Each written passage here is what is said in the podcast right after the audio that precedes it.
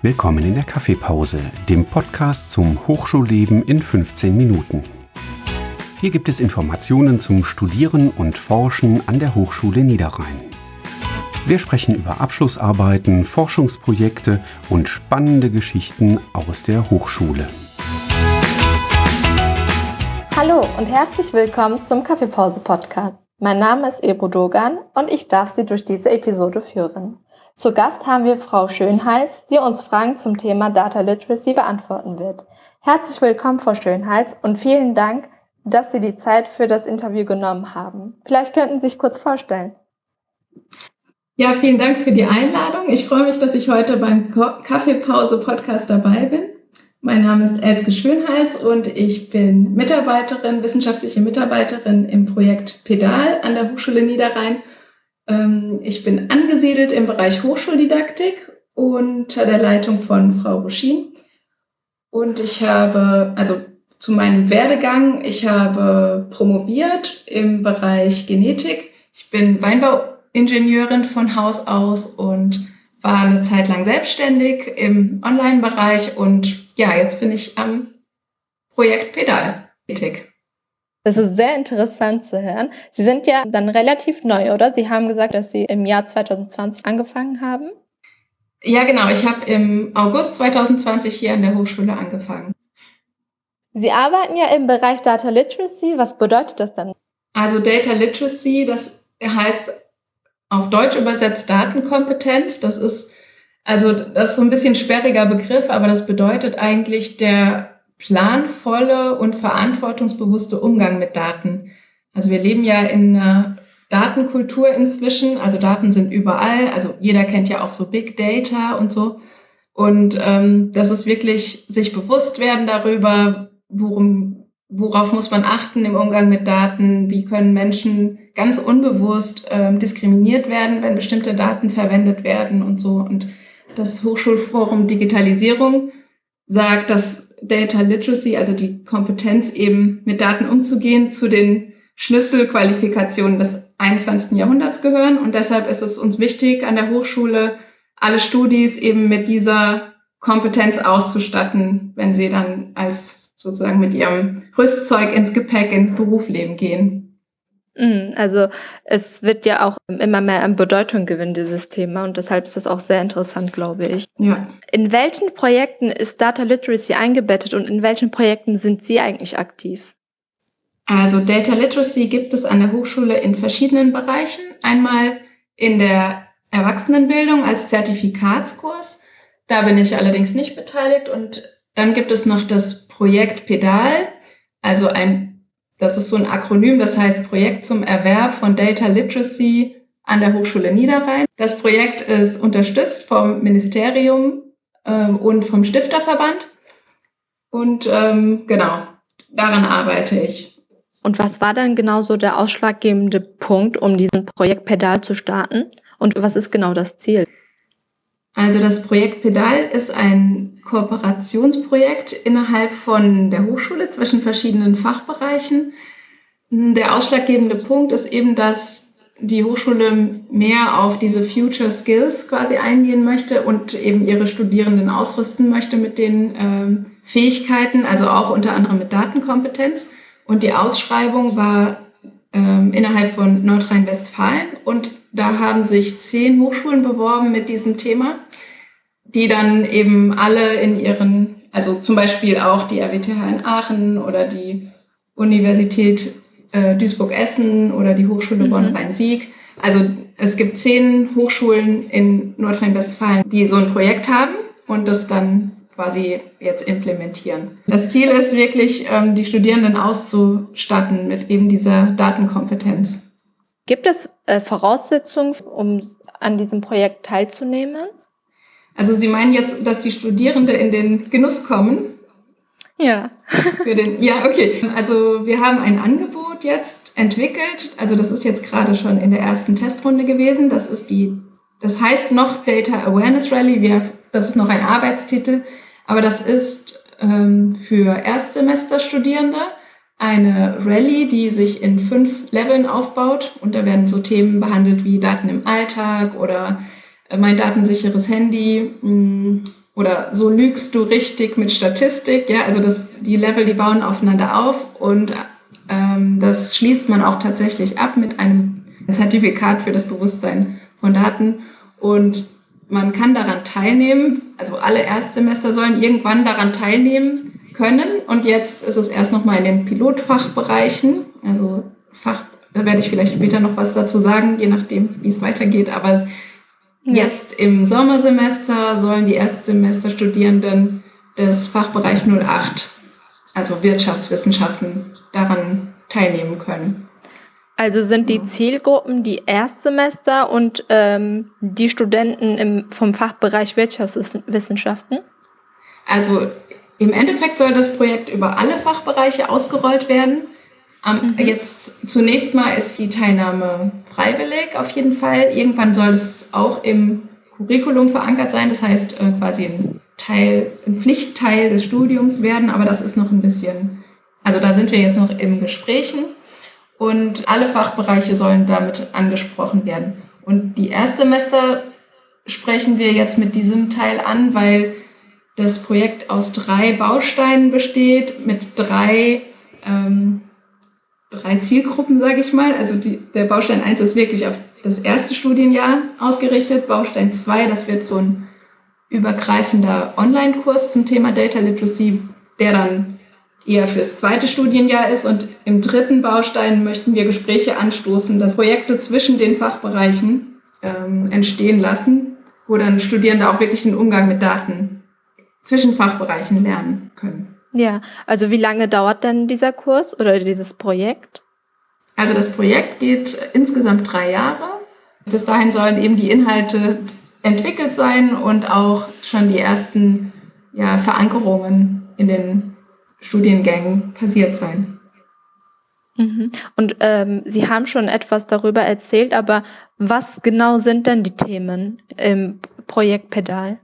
Also die Themen sind, also sagen wir dieses Erstsemester, ähm, für die Erstsemester die Rallye, da sind die Themen, das hatte ich ja kurz angerissen, also da geht es wirklich um Daten im Alltag oder wie kann man sein Handy datensicherer machen. Die Datenschutzgrundverordnung wird auch kurz angerissen, also wie unsere Daten tatsächlich geschützt sind und wie kann ich mich sinnvoll in sozialen Medien bewegen, also wirklich so ganz nah an der Lebenswelt der Studierenden. Und Datenethik ist noch wichtig oder wie künstliche Intelligenz eingesetzt wird für die Verarbeitung von Daten, dass man es überhaupt mal gehört hat. Also das, was einem auf YouTube oder so ausgespielt wird, dass das nicht die ganze Realität ist, die da draußen ist, sondern dass es eben ein Lernprozess der Software ist.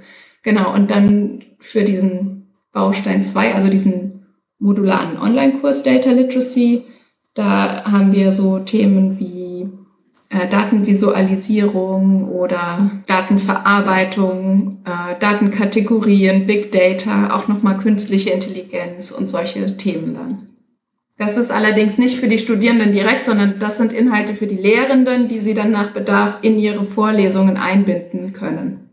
Ja, also das sind auf jeden Fall sehr interessante Themen und Sie haben ja gesagt, dass dieser Kurs dann auch über drei Jahre geht. Äh, und am Ende wird das dann mit einer Prüfung abgeschlossen. Also da müssen wir nochmal unterscheiden. Also das eine ist das Projekt, das geht über drei Jahre. Das ist, da bin ich quasi angestellt.